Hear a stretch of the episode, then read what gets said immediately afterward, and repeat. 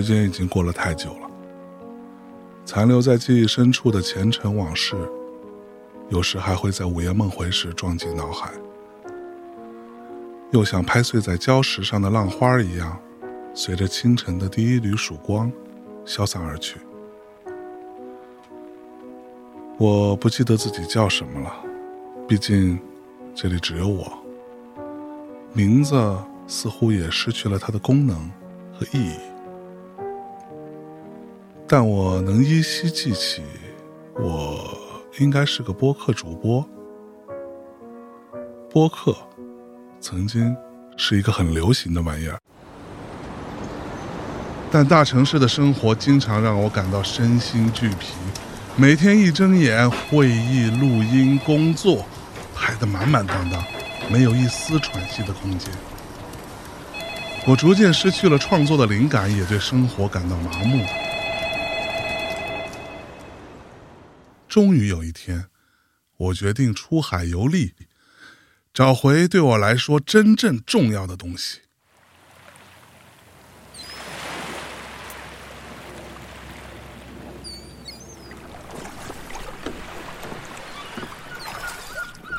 我记得出海那天的晚上，星星真美啊，就像梵高把画布铺在了天上。你出海来到这里，一定也见过的，对吧？然而，天色突然变得漆黑深沉了起来，星星也瞬间隐去，海上的风好像在嘲弄着我的鲁莽和冲动。下一秒，海面上涌起更大的浪花，混杂着巴掌大的水拍向了我，那一下子疼得我几乎要晕过去。咸腥味的恐惧支配了我，完了，是暴风雨吗？我死定了！船被一波又一波的海浪卷起，剧烈的左右晃动。我拼命在甲板上保持平衡，紧紧地抓住船上的桅杆。在又一波大浪打来的时候，我被彻底打晕，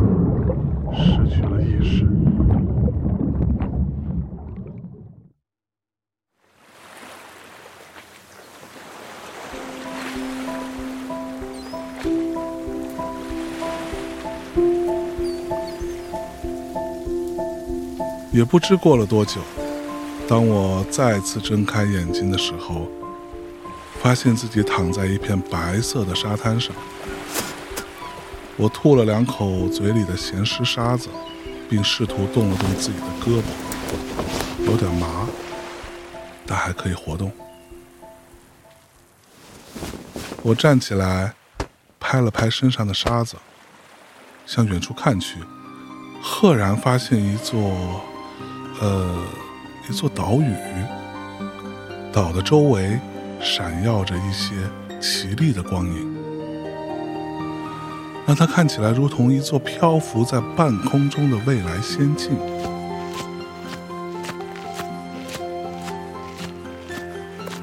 我走进这座浮空之岛，循着盘旋而上的阶梯，登上了岛屿的顶端。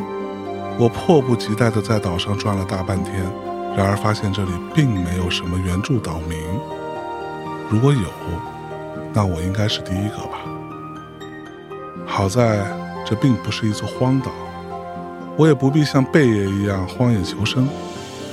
海水会卷上一些鱼贝，岛上的野果也好像很难吃完。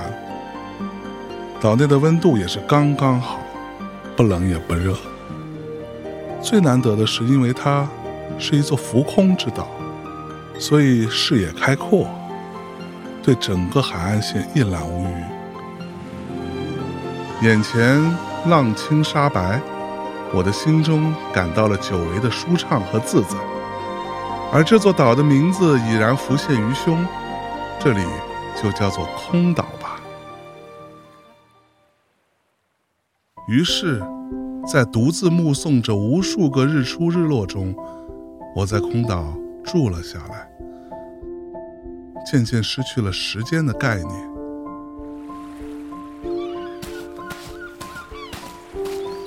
某天的日落时分，我一时痴迷于海岸线上白昼和夜晚交叠出来的紫色光辉，直到海水涨潮没过了我的脚趾。突然，有什么东西被潮水卷到了我的脚边。我本以为是哪个倒了霉的海龟今天送上门来，低头伸手就进水里去摸。哎，硕长的脖子，弥勒一般的肚腩，这熟悉的触感，该不会是……嚯，居然是一个大家伙，一把红松木吉他。我抱着它，在独自一人的海滩上弹奏起来。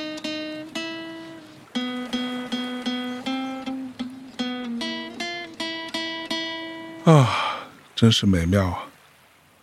正是这个声音，让我冒出了一个念头：我要建造一座宫殿，不是你们寻常所知的皇家宫殿，而是一座你可以称之为精神宫殿的私域。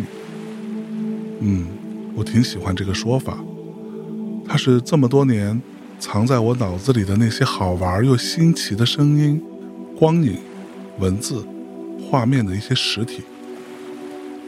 是你看得到、摸得到、闻得到、也听得到的喜悦和渴望，而材料嘛，就用这些飘上空岛来的老石子。我一件一件的把它们捡回来，然后再一件一件的把它们变成我喜欢的样子。喏，你看，东墙角那个装饰架子，就是用一沓破了角的黑胶唱片组装而成的。不止这个。你在这间屋子里所看到的每一件物品：三角铁做的风铃、滑板做的花架、破铁皮敲出来的一套架子鼓，还有咱们头顶吊灯的流苏，都是我用老怀表的表链子一根根穿上去的。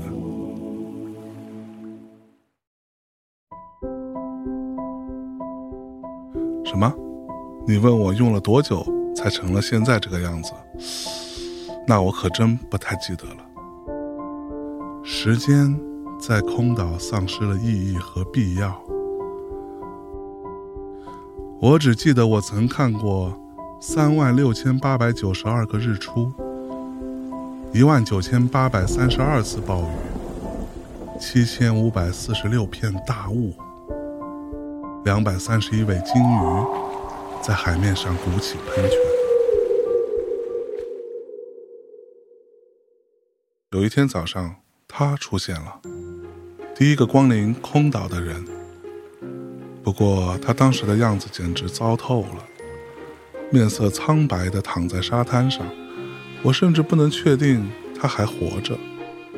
他的个头和我差不多，可能还要更高一些，很瘦，身上挂着叮叮当当的一堆奇怪的玩意儿。我探了探他的口鼻。有气儿，我当时真的太久没有见过其他人了，一时间甚至忘了怎么开口跟别人说话。喂，喂，你醒醒！我往他的嘴角喂了些淡水。这个陌生的来访者终于睁开了眼睛，用细弱的气息吐了两个字儿：“谢谢。”第二天，他似乎恢复了一些体力。这个家伙很有礼貌地向我再次表达了感谢，并自称是一个热爱冒险的流浪画家。他用树枝在海滩上打草稿，并邀请我在涨潮之前去参观他的画展。紫色的日暮照耀在海平面上，潮湿的白沙趴在我们的脚趾下。画家指着沙滩上的图案，眉飞色舞地给我讲解，最后几乎在海岸上手舞足蹈起来。那天之后，我觉得我俩还算合得来。有时候到了傍晚，天气不错，我们就坐在海滩上看风景。我抱着我的破吉他，给他弹弹我喜欢的歌曲。他则会跟我讲讲他出海去过的那些岛屿见识过的海上惊奇。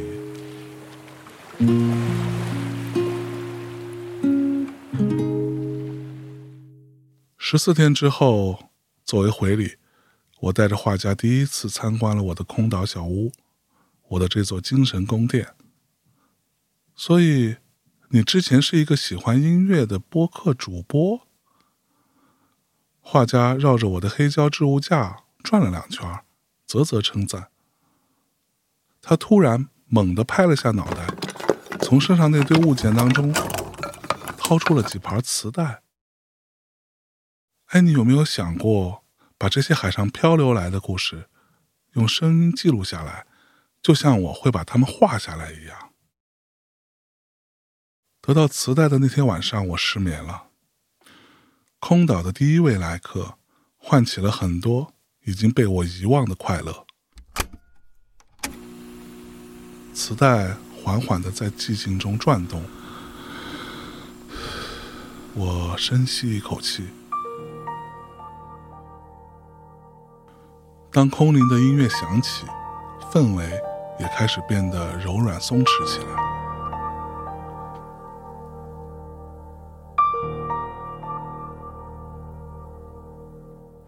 大家好，这里是空岛，我是你们的守岛人。现在你听到的，可能是一段不会被听到的录音。第二天一早。我找到正在山坡上把画稿一张一张夹在绳子上晾着的画家。海风一吹，画稿掀起斑斓的风景和他乱糟糟的卷发。哎，来看画吗？不，我想录个播客，邀请你来做我的第一期嘉宾。当月亮爬上了天空。我们俩相对坐在我的精神宫殿之中，我们进入了画家的冒险。在他的第一个故事里，少年早早成名，严格的训练和卓越的天赋让他的才华在世人面前惊艳，一时间风华无限。那第二个故事就跨到了中年时期的平步青云，艺术给了他名望和财富。却渐渐让他失去了最初灵感迸发时的喜悦。他分不清自己究竟是赞誉的奴隶，还是热爱的主人。而到了第三个故事，他开始在大海上冒险，风餐露宿，几次死里逃生之后，他皈依了大海。而我，也不是第一个救起他的人。所以，你有想过旅程的终点会是哪里吗？这是我问他的最后一个问题。画家沉默了一些时间，没有回答。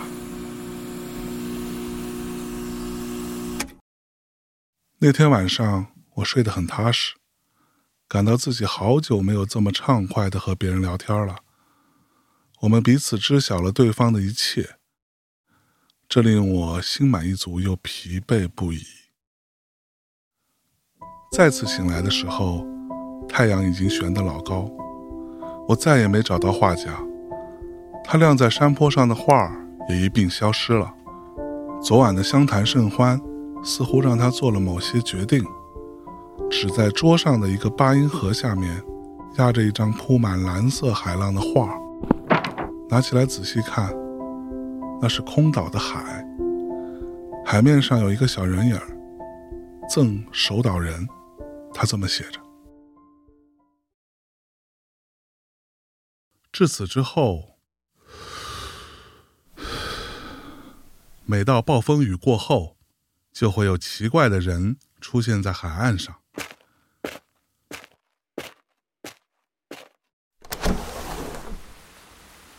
我也不是谁都救的。看着顺眼的，给我带磁带的，会讲故事的，我就会多留他一些时间。